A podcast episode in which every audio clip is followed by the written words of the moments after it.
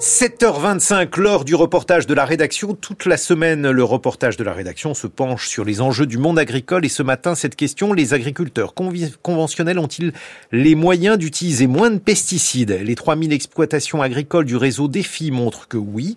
Lancé en 2008 dans le cadre du plan Ecofito, ce réseau réunit et accompagne les agriculteurs engagés dans une démarche volontaire.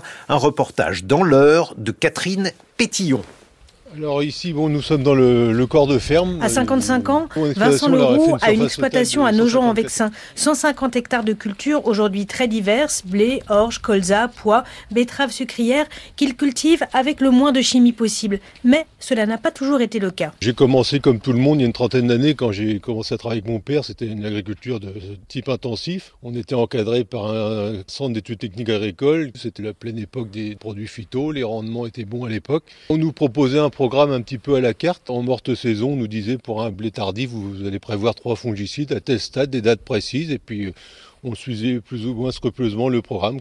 Avec le recul, je me suis rendu compte quand même que les rendements dépendaient beaucoup plus de la nature, de la qualité des sols, et puis un peu quand même du savoir-faire de l'agriculture, plutôt que des produits chimiques.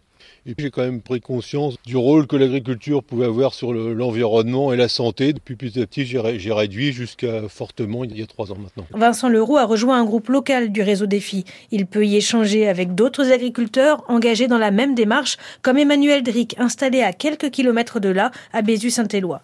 Lui aussi a commencé par douter de l'intérêt économique de dépenser beaucoup en produits phytosanitaires pour un rendement finalement incertain. Puis, la prise de conscience des risques pour sa santé l'a fait infléchir ses pratiques. J'étais jeune, je me protégeais pas, j'y pensais pas, j'utilisais n'importe quelle molécule. Euh, ils sont en vente libre, donc on peut les utiliser euh, sans se poser de questions. Donc après, il y a la montée en puissance de cette thématique-là dans la société, qui m'a fait aussi prendre conscience des choses. Et puis après, mon histoire personnelle. Quoi. Emmanuel Hendrick a commencé par limiter insecticides et régulateurs de croissance, puis a diminué aussi l'usage d'engrais, des changements de taille dans ses habitudes de culture. Faire différemment, c'est euh, repartir à la base, à la base de l'agronomie. Donc on a un grand nombre de cultures. Donc déjà, on partage les risques et puis on va alterner les cultures d'hiver et les cultures de printemps. Ce qui permet de rompre le cycle de toutes les maladies, des mauvaises herbes et des insectes. C'est une stratégie d'évitement en fait. Ça me permet d'avoir moindre recours aux produits phytosanitaires. Dans toutes les exploitations du réseau, la baisse des pesticides s'est faite en combinant des pratiques agronomiques. Diversifier les cultures, mieux choisir les espèces, retarder les dates de semis. Pour mettre en œuvre toutes ces évolutions, le groupe bénéficie de l'accompagnement technique de Bertrand Aumont, mais pour lui, ce n'est pas le plus difficile pour les agriculteurs. Il n'y a jamais eu autant de travaux en agronomie disponibles, mobilisables par les agriculteurs et par les gens qui les accompagnent pour effectivement changer la façon de cultiver.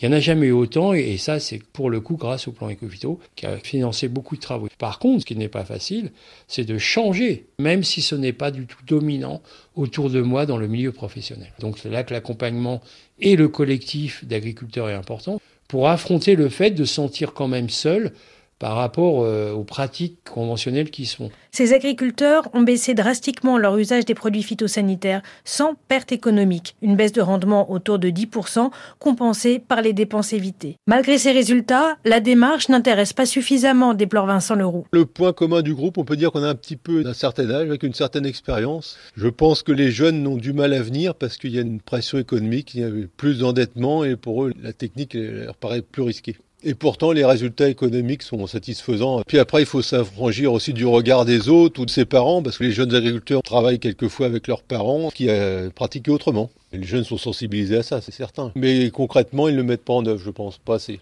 Les vifs débats actuels autour du plan Ecofito montrent combien la baisse de l'usage des pesticides n'est pas encore un objectif massivement partagé.